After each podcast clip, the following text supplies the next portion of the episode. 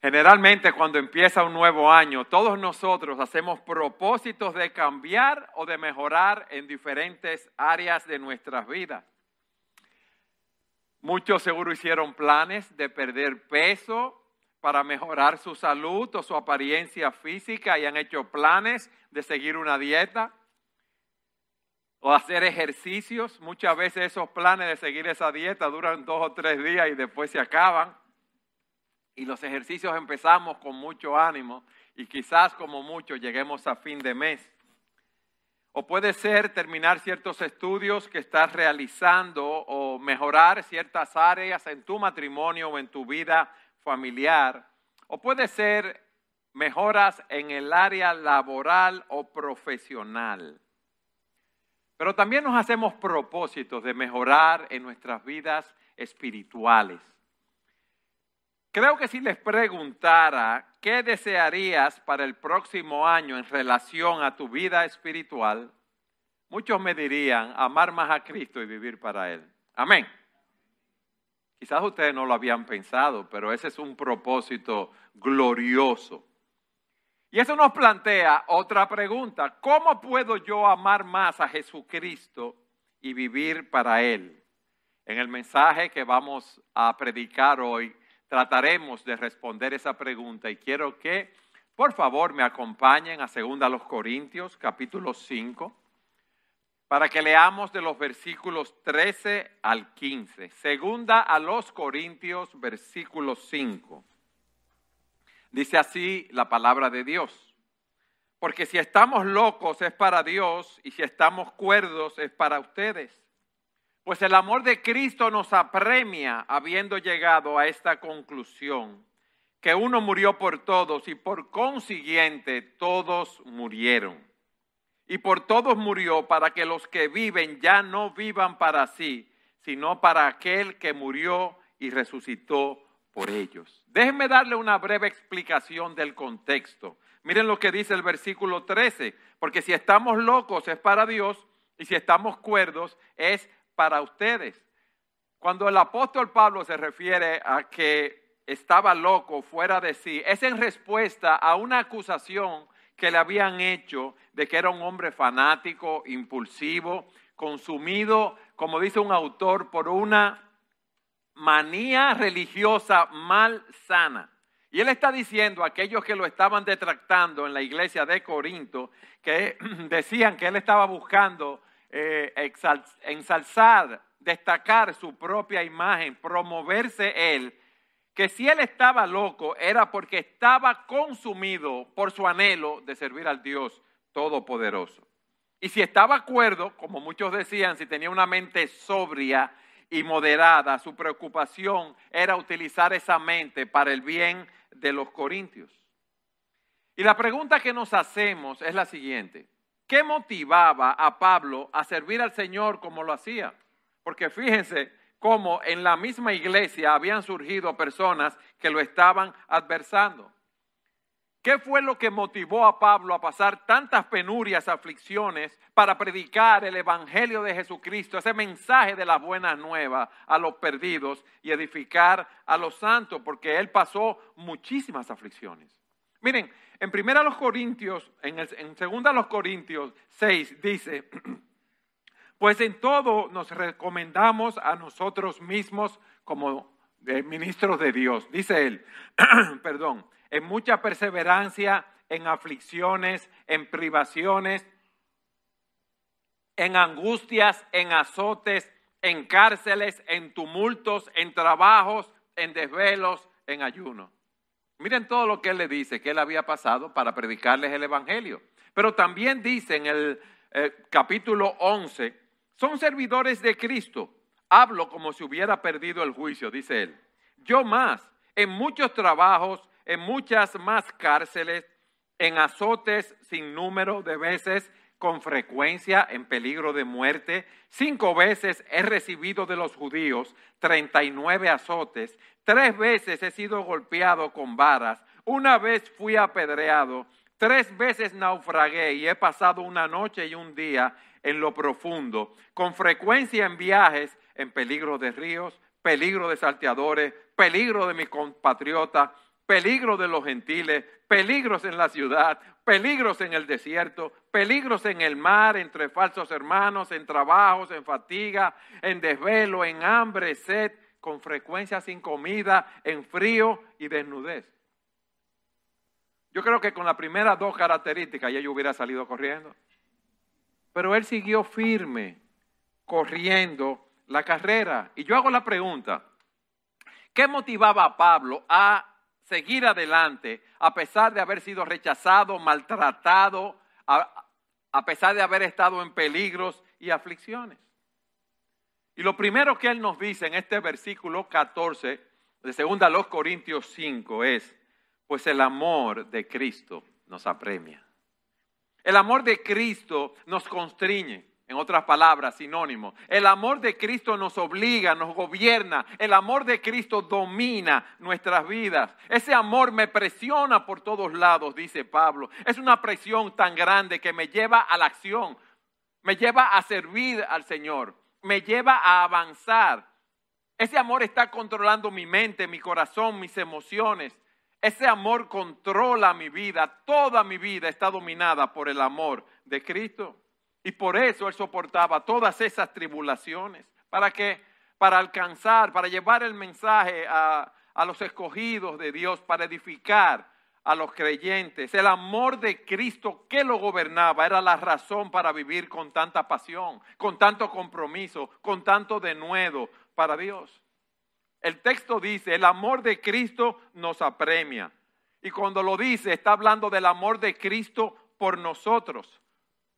Muchos pueden pensar que es de nuestro amor por Cristo, pero en este contexto Él está hablando del amor de Cristo por nosotros. Ahora, ese amor de Cristo por nosotros nos lleva a amarlo más y nos lleva a vivir para Él.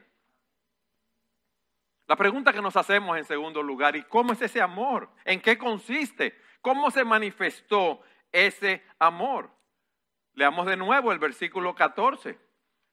Pues el amor de Cristo nos apremia, habiendo llegado a esta conclusión, pensando esto, que uno murió por todos y por consiguiente todos murieron. Y miren lo que dice el versículo 15, y por todo murió. Ese uno que murió por nosotros es el Señor Jesucristo. El amor de Cristo consiste en que Él murió por pecadores. Él es el Mesías, el ungido de Dios, la segunda persona de la Trinidad que se encarnó y vino a morar en la tierra. Y fíjense cómo dice, uno murió por todos. Y ese es una preposición. Y esto significa que Cristo murió en nuestro lugar Cristo murió como nuestro sustituto. Él es nuestro representante. Él tomó nuestro lugar y cargó con nuestros pecados. Pero miren lo que dice esta, este pasaje. ¿Qué significa que uno murió por todos y por consiguiente todos murieron y por todos murió? ¿Significa esto que Cristo murió por todos los seres humanos y que todos los seres humanos van a ser salvos? o se refiere solamente a los creyentes?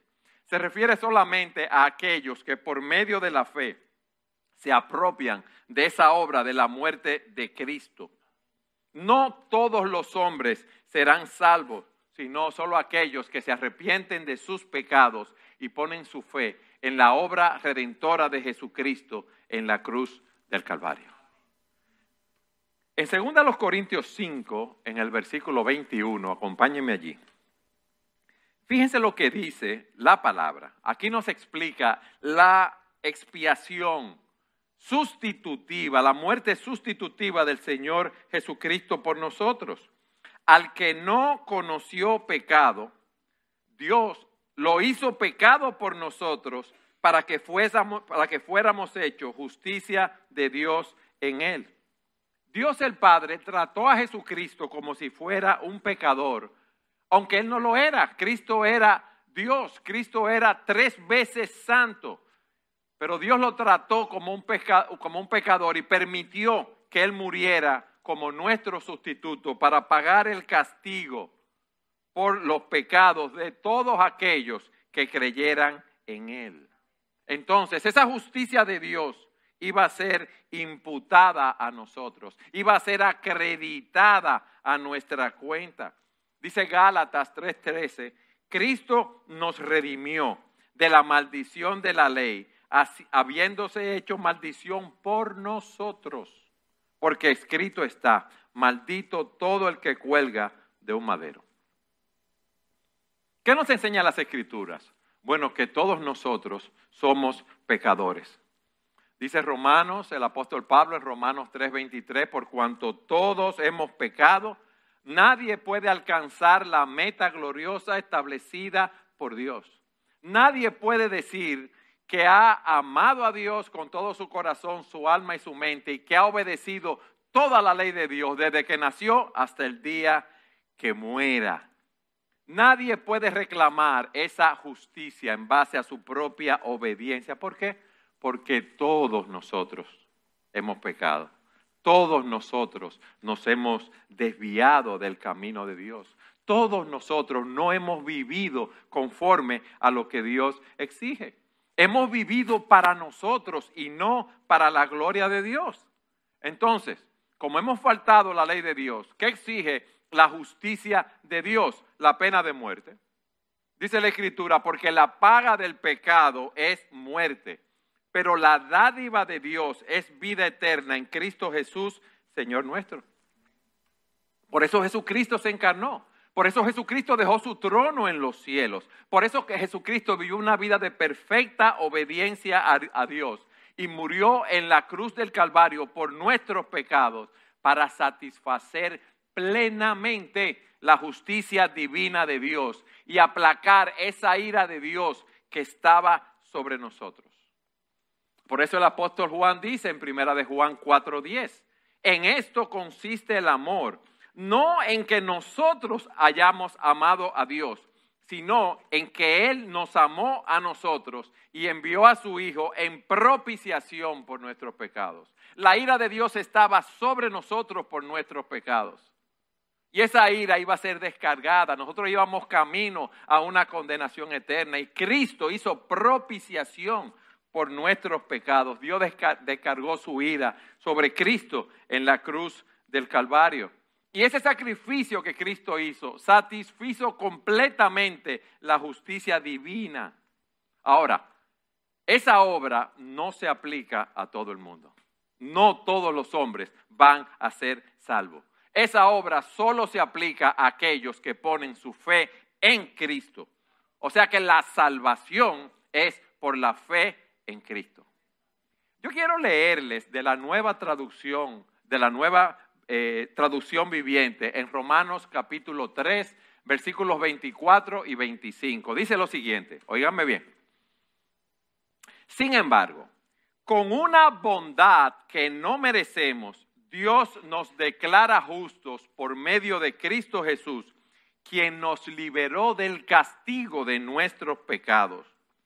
Y dice, las personas son declaradas justas a los ojos de Dios cuando creen que Jesús sacrificó su vida al, derramar su sangre.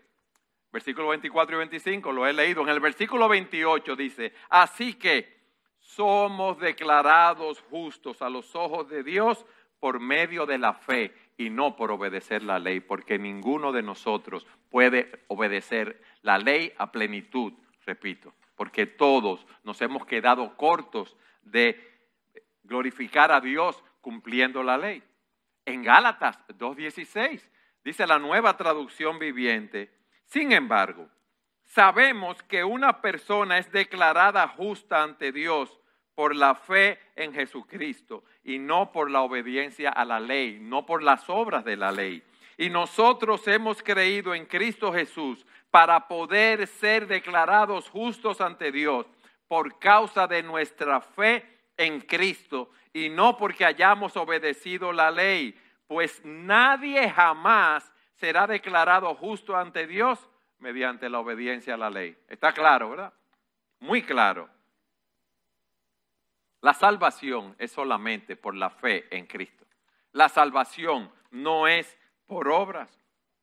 Hasta aquí hemos visto cómo eh, eh, Cristo murió por nuestros pecados en nuestro lugar, haciendo una sustitución. Él es nuestro representante. Él murió en lugar de todos aquellos que pusieron o pongan su fe en Él. Esos todos que han muerto somos aquellos que hemos sido salvos por la gracia de Dios. Todos aquellos que hemos visto nuestra condición, que estábamos muertos en delitos y pecados, que no podíamos hacer nada para agradar a Dios, que íbamos camino a una condenación eterna, que estábamos siguiendo la corriente de este mundo que está gobernado por el príncipe de la potestad del aire nosotros que éramos esclavos de nuestras pasiones y de nuestras concupiscencias, ahora por medio de la fe estamos unidos a Cristo. ¿Y qué pasa cuando nosotros creemos en Cristo por medio de la fe? Que nosotros también hemos muerto con Él. Yo le voy a leer de la nueva traducción viviente, segundo a los Corintios 5, 14 y 15. Sea de una forma u otra, el amor de Cristo nos controla. Ya que creemos que Cristo murió por todos, también creemos que todos hemos muerto a nuestra vida antigua. ¿Y cuál es el resultado en tercer lugar? Vamos al versículo 15.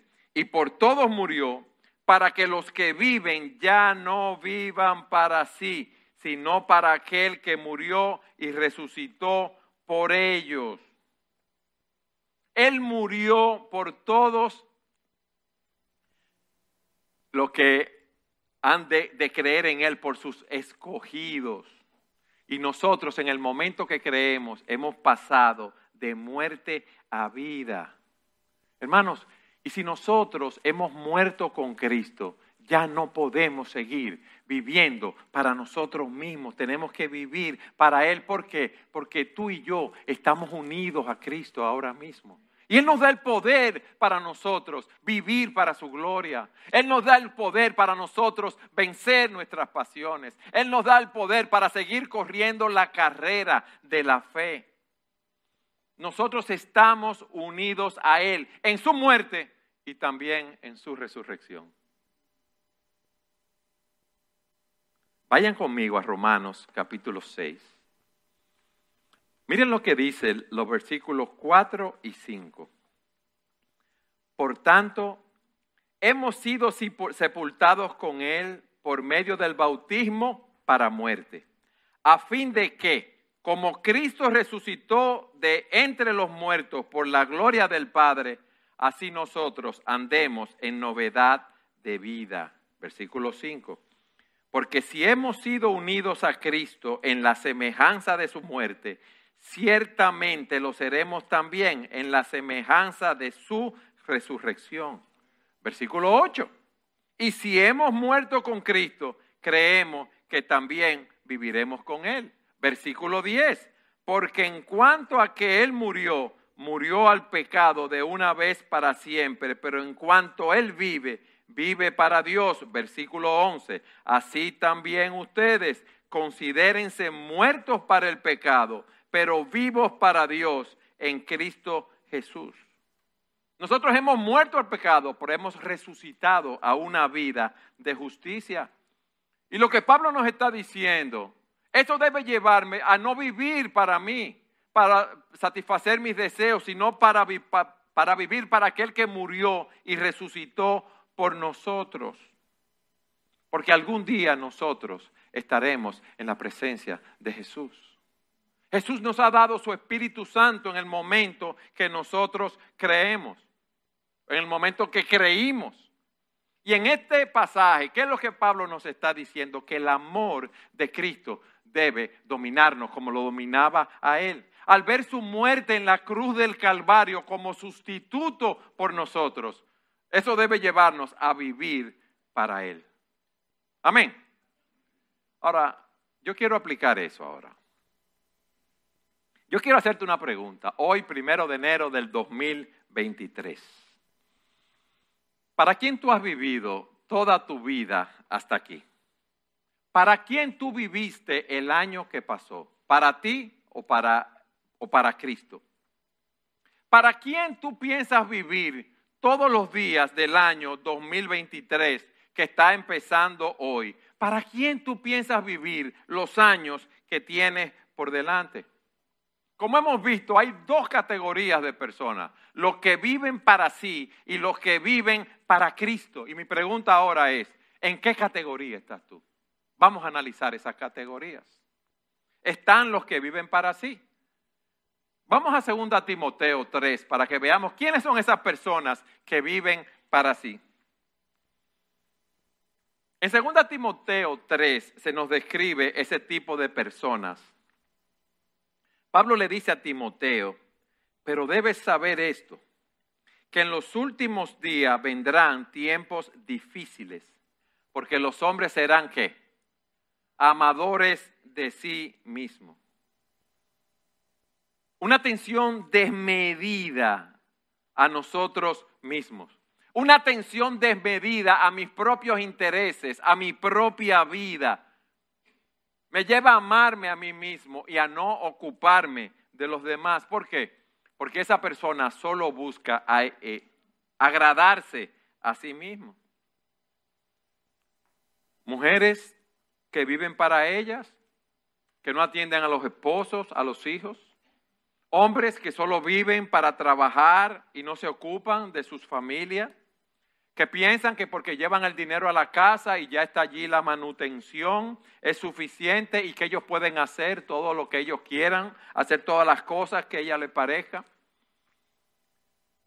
Hay muchos que dicen que son cristianos, que son cristianas, pero cuando vemos esas vidas centradas en sí mismos, no vemos cambios, no vemos una transformación, no vemos frutos propios del arrepentimiento. La persona amadora de sí mismo es indiferente a los derechos, a las necesidades, a los sufrimientos de los demás. La persona amadora de sí mismo es aquella que busca ganancias sin importarle el resultado para los demás. La persona que vive para buscar dinero, poder, placer, reconocimiento social. La persona que vive con un cuidado desmedido de sus cuerpos, ¿Qué es más importante para ti? ¿Asistir a la iglesia los domingos? ¿O quedarte en casa viendo la televisión? ¿O salir todos los fines de semana fuera de la ciudad y no congregarte? Y no te importa edificarte espiritualmente. No estamos diciendo que salir fuera de la ciudad un fin de semana, como ahora, días de fiesta o ir de vacaciones esté malo. No estamos diciendo eso. Que hay personas que por cualquier tontería dejan de asistir a la iglesia, a venir a escuchar la palabra de Dios.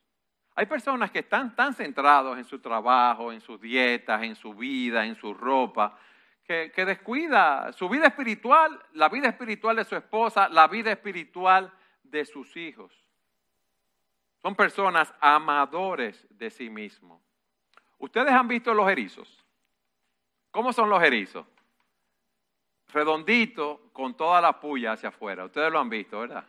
Alguna vez, usted sabe, si usted toma un erizo con cuidado y lo, lo vira así, nadie lo ha, hecho, lo ha visto, sí, lo ha hecho. El erizo tiene, ¿verdad? Un, circulito y es eh, como una gelatina blanca adentro. O sea que él tiene las espinas hacia afuera, la puya hacia afuera y adentro qué? Está calientico y cuidadito. Las personas amadoras de sí mismos son así como el erizo. Las espinas hacia afuera. Y para mí, todo lo calientico para yo sentirme bien. Y Pablo le está diciendo a, a Timoteo, debes saber que en los últimos días vendrán tiempos difíciles, porque los hombres serán amadores de sí mismos. Y porque se aman a sí mismos, miren lo que él continúa diciendo ahí en el texto. Serán avaros, jactanciosos, soberbios, blasfemos, desobedientes a los padres, ingratos, irreverentes, sin amor, implacables, calumniadores, desenfrenados, salvajes, aborrecedores de lo bueno, traidores, impetuosos, envanecidos, amadores de los placeres en vez de amadores de, de Dios, teniendo apariencia de piedad, pero habiendo negado su poder. Y dice, a los tales evita.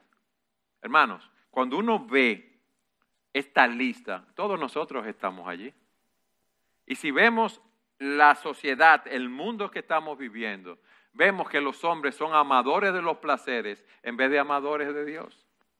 Miren, a mí me sorprende, porque dicen que la situación está mala, que todo está muy difícil, pero usted pasa por esos restaurantes que tienen como una terraza y usted ve que eso está lleno de personas, lleno de carros que no caben y entonces uno no entiende cómo es la cosa.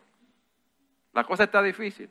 Se quejan de que los alimentos están caros, que las medicinas están caras, pero las personas siguen gastando. Aún si tienen que enliarse. Ustedes saben lo que es enliarse. Eh, pasar la tarjeta de crédito sin tener dinero y creer que la, la tarjeta de crédito lo aguanta todo porque quieren satisfacer sus pasiones, sus deseos, sus deleites. Mis amados, esta es la realidad de la generación que, que estamos viviendo. Hombres y mujeres tomando decisiones, tomando en cuenta una sola cosa. ¿Saben lo que? Ellos mismos. Todo el mundo está reclamando sus propios derechos muy poco cuidado hacia el prójimo. ¿Por qué? Porque el objetivo del hombre es eh, eh, vivir para sí mismo. Y esto es fruto del pecado en el mundo. Como decíamos, todo hombre, toda mujer que nace tiene la tendencia, la disposición de vivir para sí. Yo te tengo una pregunta. Tú estás en esta categoría. Tú has hecho un Dios de ti mismo Tú te estás amando a ti, tu vida, tus placeres, lo que tú quieres hacer, más que a Dios. Estás amando ciertas personas, ciertas cosas, más que a Dios. Tú debes revisarte. Tú debes revisarte dónde está tu corazón. Pero también tenemos en el texto otro grupo de personas que dice aquí que ya no viven para sí, sino para aquel que murió y resucitó por ellos, aquellos que han sido transformados por la gracia de Dios, aquellos que, como decía, han puesto su fe en Jesucristo para salvación. Y Pablo lo que nos está diciendo cuando habla que el amor de Cristo me controla, me apremia, me gobierna, es que lo que yo hago, lo que eso es lo que él está diciendo. Yo lo quiero hacer para la gloria de Dios, para su iglesia. ¿Por qué? Porque ese amor de Cristo, el ver ese sacrificio, el ver esa, esa sustitución que él hizo por mí, me apremia, me gobierna. En Gálatas capítulo 2, versículo 20, Pablo dice lo siguiente. Vayan allí conmigo, que quiero que lo lean en sus Biblias.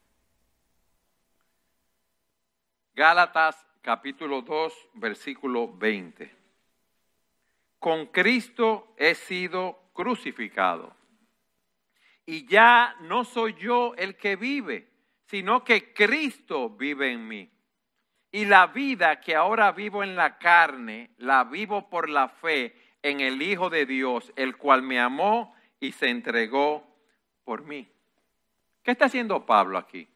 Él está reflexionando en, el gran amor de Cristo por él, de cómo Cristo se entregó. Y él dice, viendo el amor de Cristo por mí, yo estoy crucificado con Cristo. Cristo vive en mí en el poder de su Espíritu. Miren qué glorioso, el cual me amó y se entregó por mí. ¿Y cómo va a ser que yo voy a seguir viviendo para mí? ¿Cómo va a ser que yo voy a seguir siendo un amador de mí mismo? Cuando veo la obra que Él realizó a mi favor. Él se entregó por nosotros. Y ustedes saben algo, nosotros debemos meditar en estas verdades. Fíjense cómo Pablo dice, el amor de Cristo me gobierna, me apremia. Pensando esto, llegando a una conclusión. ¿Por qué? Porque él continuamente vivía meditando en ese amor, en el poder motivador del amor de Cristo. Hermano, yo no voy a amar a Cristo en un vacío. Yo tengo que pensar, meditar en la obra que Él realizó por mí. Ver qué lo impulsó a morir por nosotros cuando éramos sus enemigos, cuando estábamos distantes de Él. Ver su agonía, los insultos que soportó, el desprecio de los hombres. Ver sus manos, sus pies sangrando, su cabeza coronada de espinas. El verse desamparado de su Padre Toda esa agonía fue por amor a nosotros. entonces no podemos vivir para nosotros, sino para aquel que murió y resucitó por nosotros. Tenemos que vernos crucificados con Cristo porque esa es nuestra realidad. Y esa verdad se expresa en otros pasajes de la Escritura. En Romanos 14, versículo 7 se nos dice, porque ninguno de nosotros vive para sí mismo y ninguno muere para sí mismo. Pues si vivimos, para el Señor vivimos. Y si morimos, para el Señor morimos. Por tanto, ya sea que vivamos o que muramos, del Señor somos porque para esto Cristo murió y resucitó, para ser Señor tanto de los muertos como de los vivos. Cristo murió para que nosotros fuéramos libres del pecado, para que fuéramos libres de la ley, para que fuéramos sus siervos. La, la, pregunta que yo te hago es, ¿tú te consideras un siervo de Cristo? ¿O tú estás viviendo como si fueras un siervo de Cristo? Cristo murió para purificar para sí un pueblo celoso de buenas obras. Y eso somos nosotros. Eso somos nosotros, hermanos. Dice primera de Pedro, Él mismo llevó nuestros pecados en su cuerpo sobre la cruz, a fin de que muramos al pecado y vivamos a la justicia, porque por sus heridas fueron ustedes sanados. La marca fundamental del cristiano es que ya no vive para sí, sino para aquel que murió y resucitó por él.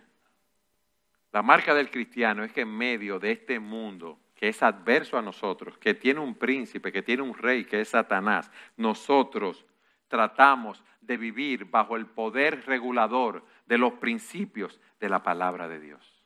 Vivimos para la gloria de Dios.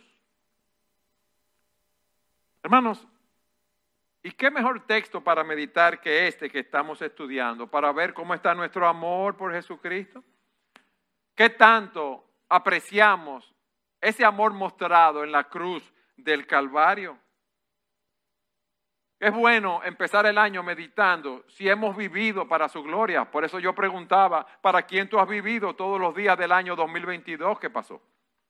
¿Y para quién tú vas a vivir en este año 2023? Hoy es un día bueno, hoy es un día aceptable para nosotros ver dónde está nuestro corazón, para ver dónde están nuestros afectos. Y hacer una evaluación y pedir perdón en la presencia de Dios al Señor, sabiendo que Él es fiel y justo para perdonarnos, pero también es un día para hacer resoluciones, para hacer el compromiso de vivir para la gloria de Dios, para poner en orden nuestras prioridades en este año 2023. ¿Qué vamos a hacer con nuestra relación con Dios? Vamos a buscar primeramente su reino y su justicia sabiendo que todas las demás cosas van a ser añadidas. O vamos a estar moviéndonos entre dos pensamientos, queriendo vivir para el mundo y queriendo vivir para Dios. No. Debemos hacer ese compromiso de buscar el reino de Dios y su justicia. Es un esfuerzo perseverante, agotador pero debemos dar a Dios la prioridad que corresponde. Por eso debemos estructurar nuestro tiempo de nuestra relación, en nuestra devoción a Él. Hermanos, el tiempo que vamos a leer la palabra, que vamos a meditar en la palabra, el tiempo que vamos a orar al Señor, los libros que pensamos leer en este año. Ah, pero pastor, yo tengo muchas demandas, yo tengo muchas cosas por delante, todos la tenemos. Pero si el Señor es importante y buscar su reino es importante, debe ser lo primero en mi vida, mi relación con Dios. Cuando yo veo ese amor de, Dios por nosotros, cuando veo esa obra que Cristo realizó en la cruz del Calvario, yo no puedo hacer otra cosa que vivir para aquel que murió y resucitó por mí. No lo puedo, no puedo hacer otra cosa. De guardar mi corazón. Dice la Escritura, sobre toda cosa guardada, guarda tu corazón, porque de él mana la vida. Miren, cada uno de, nosotros sabemos las áreas donde somos débiles. Cada uno de nosotros sabemos los pecados con los cuales tenemos que luchar. Ira, enojo, malicia, como dice eh, Colosenses 3.5, insultos, lenguaje ofensivo, dejen de mentirse los unos a los otros. Todos nosotros sabemos dónde tenemos que hacer los cambios para agradar a Dios. Todos sabemos dónde tenemos esas luchas particulares, pero ¿qué tenemos que hacer? Ponerle nombre y apellido y ver cómo la vamos a combatir, cómo vamos a trabajar en la Biblia con esos pecados. Mis hermanos, mis hermanas, hay cierta literatura que debemos dejar de leer. Debemos estar menos tiempo en las redes quizás. Ah, no tengo tiempo para dedicar al Señor media hora todos los días, pero tengo tiempo para estar en las redes, frente al televisor debemos saber las áreas en las cuales debemos trabajar. Dice la Biblia, el que encubre su pecado no prosperará, pero el que lo confiese y se aparta alcanzará misericordia. Yo debo chequear las áreas donde estoy fallando. Debo confesar mi pecado al Señor y debo hacer la resolución de cambiar, de desarrollar las gracias espirituales en las áreas donde estoy fallando. Pero no solamente debo ver mi relación con Dios, yo tengo que ver también las prioridades de mi vida doméstica. Si tú eres casado, soltero, viudo, divorciado, todos nosotros tenemos una esfera doméstica en la cual vivimos y la palabra de Dios tiene directrices para los padres, las madres, los hijos y debemos estar familiarizados con esos pasajes que nos hablan de nuestras prioridades. Y muchos de nosotros los hombres, los esposos, debemos trabajar en amar a nuestras esposas con un amor sacrificial. Muchas esposas deben trabajar en someterse y ser una ayuda idónea. Debemos buscar esas áreas donde estamos fallando, buscar los textos de acuerdo a nuestra situación, como decía, debemos estudiarlo. Hermanos, no podemos vivir como hacen las personas, como dicen en el campo, echando días. Ustedes saben qué es eso. La persona que no tiene nada que hacer o tiene su trabajo y vive como viene el día. Y yo fui, trabajé y sigo en mi propio mundo, echando un día. No. Nosotros tenemos un llamado de Dios a trabajar, a laborar, a ser útiles a nuestra generación. Nosotros no, no, no estamos llamados a echar días, en ese sentido espiritual, es lo que estoy diciendo. En nuestro trabajo debemos buscar glorificar a Dios. Como jefe debemos buscar glorificar a Dios. Tenemos compromisos en la vida eclesiástica de envolvernos, en poner nuestros dones y talentos en operación en la iglesia. Hay hermanos que necesitan ser ayudados, ser alentados, ser reprendidos, ser exhortados. Nosotros debemos ser sal y luz en los lugares donde estamos. El punto es el siguiente, que nosotros hoy debemos hacer un compromiso de vivir para aquel que murió y resucitó por nosotros. Y debemos empezar el año sin ninguna controversia con Dios ni con el hombre. Cristo murió por nuestros pecados. Cristo resucitó para nuestra eh, justificación. Y ese Salvador resucitado está sentado a la diestra de Dios. Y a Él le han sido entregados todos los poderes del cielo y de la tierra. Y Él está allí intercediendo por nosotros. Déjeme leerle esta historia que leí de un pastor que se llama Ray Preacher. Dice lo siguiente. Algunos amigos misioneros enviaron un correo electrónico en el que luchaban con la pregunta que la gente siempre hace, ¿por qué? ¿Por qué ustedes dejaron, le dicen a los misioneros, Estados Unidos para irse a trabajar en el África a predicar el Evangelio? ¿Por qué no quedarse en Estados Unidos y ganar dinero y enviar a otros al África? ¿Por qué pasar los mejores años de tu vida del otro lado del mundo? ¿Por qué estar lejos de tu padre, de tus abuelos, de tus familiares? Dice el misionero, estas no son preguntas extrañas, no son preguntas inusuales. Y dice, todos los misioneros que conozco luchan con estas preguntas. Y ellos, los misioneros, agregan más preguntas. ¿Por qué correr riesgos de seguridad? ¿Por qué viajar en África por caminos inseguros? ¿Por qué exponerse ellos, él, su esposa y sus hijos a enfermedades extrañas? ¿Por qué criar a tus hijos en un país del tercer mundo cuando puedes criarlo en los Estados Unidos con todos los adelantes? Su respuesta se centró en ese texto. Porque si estamos locos es para Dios y si estamos cuerdos es para ustedes, pues el amor de Cristo nos apremia. Habiendo llegado a esta conclusión que uno murió por todos y por consiguiente todos murieron y por todos murió, para que los que viven ya no vivan para sí, sino para aquel que murió y resucitó por ellos. Y dice el misionero, no es fácil ser diferente de la multitud. La presión siempre está sobre nosotros para adaptarnos, para encajar, para seguir la corriente. Pero algunas personas se sienten diferentes acerca de ser diferentes, dice ahora el pastor. Mis amigos, los misioneros, entran en esa categoría. El amor de Cristo los obligó hasta ir a los confines de la tierra.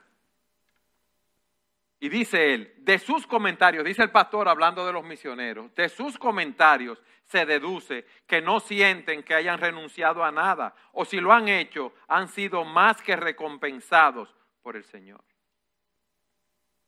Y continúa diciendo, necesitamos el amor de Dios, el amor de Cristo, para derretir nuestros duros corazones. Eso es lo que tú y yo necesitamos en ese día, meditar en ese amor y habla de un predicador que terminó su sermón eh, sobre segunda a los Corintios diciendo lo siguiente, llamando a los lectores a responder al verdadero fin de todo su amor. Y agregó estas palabras, que los placeres, las riquezas, los honores del mundo sean para ustedes como el lodo bajo sus pies. Sean crucificados para el mundo y que el mundo sea crucificado para ustedes. Pero ustedes saben lo que pasa con nosotros, que los honores del mundo son muy buenos para nosotros. Es muy bueno cuando nosotros nos florean. Ustedes saben lo que es florear, ¿verdad? Nos tiran flores. Ay, pero qué bien. Y qué, inteligente tú eres. Y eso no es malo. Pero lo que estamos haciendo es a costa de servir al Señor, de servir a aquel que murió y resucitó por nosotros. Y dice el pastor, solo el amor de Dios derramado en nuestros corazones nos permitirá tratar las luces brillantes del mundo como suciedad bajo nuestros pies. Oye bien, solo el amor de Cristo nos permitirá tratar las luces brillantes del mundo como suciedad bajo nuestros pies. Hay un himno que dice, la cruz excelsa al contemplar, do Cristo allí por mí murió. De todo cuanto estimo aquí, lo más precioso es su amor. No busco gloria ni honor, sino en la cruz de mi Señor. Las cosas que me encantan más, las sacrifico por su amor. Tú estás dispuesto hoy a aquellas cosas que te encantan más, que ocupan el lugar de Cristo en tu vida, a sacrificarlas. Dice ese himno, de su cabeza, manos, pies, preciosa sangre allí corrió. Corona de espinas fue la que Jesús llevó por mí. Y continúa diciendo el himno, el mundo entero no será dádiva digna de ofrecer amor tan grande y sin, igual, y sin igual.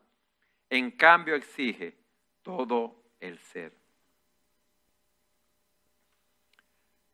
Tú entiendes que cuando Cristo murió en la cruz del Calvario, Él murió por ti. Que tu nombre estaba en su corazón cuando Él estaba colgado de esa cruz. Cristo no murió por una humanidad, por una masa de personas anónimas. No, Él murió por ti. Él murió por mí. Y cuando ese amor, cuando tú meditas en ese amor y ese amor llene tu corazón, tú vas a vivir con gozo y vas a entregar tu vida al Señor. Y eso es lo que nosotros necesitamos. Mis hermanos, hay un himno que dice, mi vida di por ti, mi sangre derramé, por ti molado fui, por gracia te salvé, por ti, por ti molado fui y tú, y tú quedas por mí. Quedas por mí, ¿qué tú estás dando por mí? ¿Qué tú estás haciendo? Cristo murió para que nosotros pudiéramos vivir por medio de Él y para Él, para que pudiéramos vivir con Él por toda la eternidad. Mis hermanos, vuelvo y finalizo con esta pregunta. ¿Para quién has vivido todos los días del año 2022? ¿Para quién tú vas a vivir todos los días de este año 2023? Y yo quiero que el amor de Cristo nos apremie, nos gobierne, nos domine, que pensemos, lleguemos a la conclusión que si uno murió por todos y por consiguiente todos murieron y por todos murió por, por lo que creyeron, los que creerán, los que en Él, para que los que viven ya no vivan para sí, sino para aquel que murió y resucitó por ellos. A Él sea la gloria por los siglos de los siglos. Amén.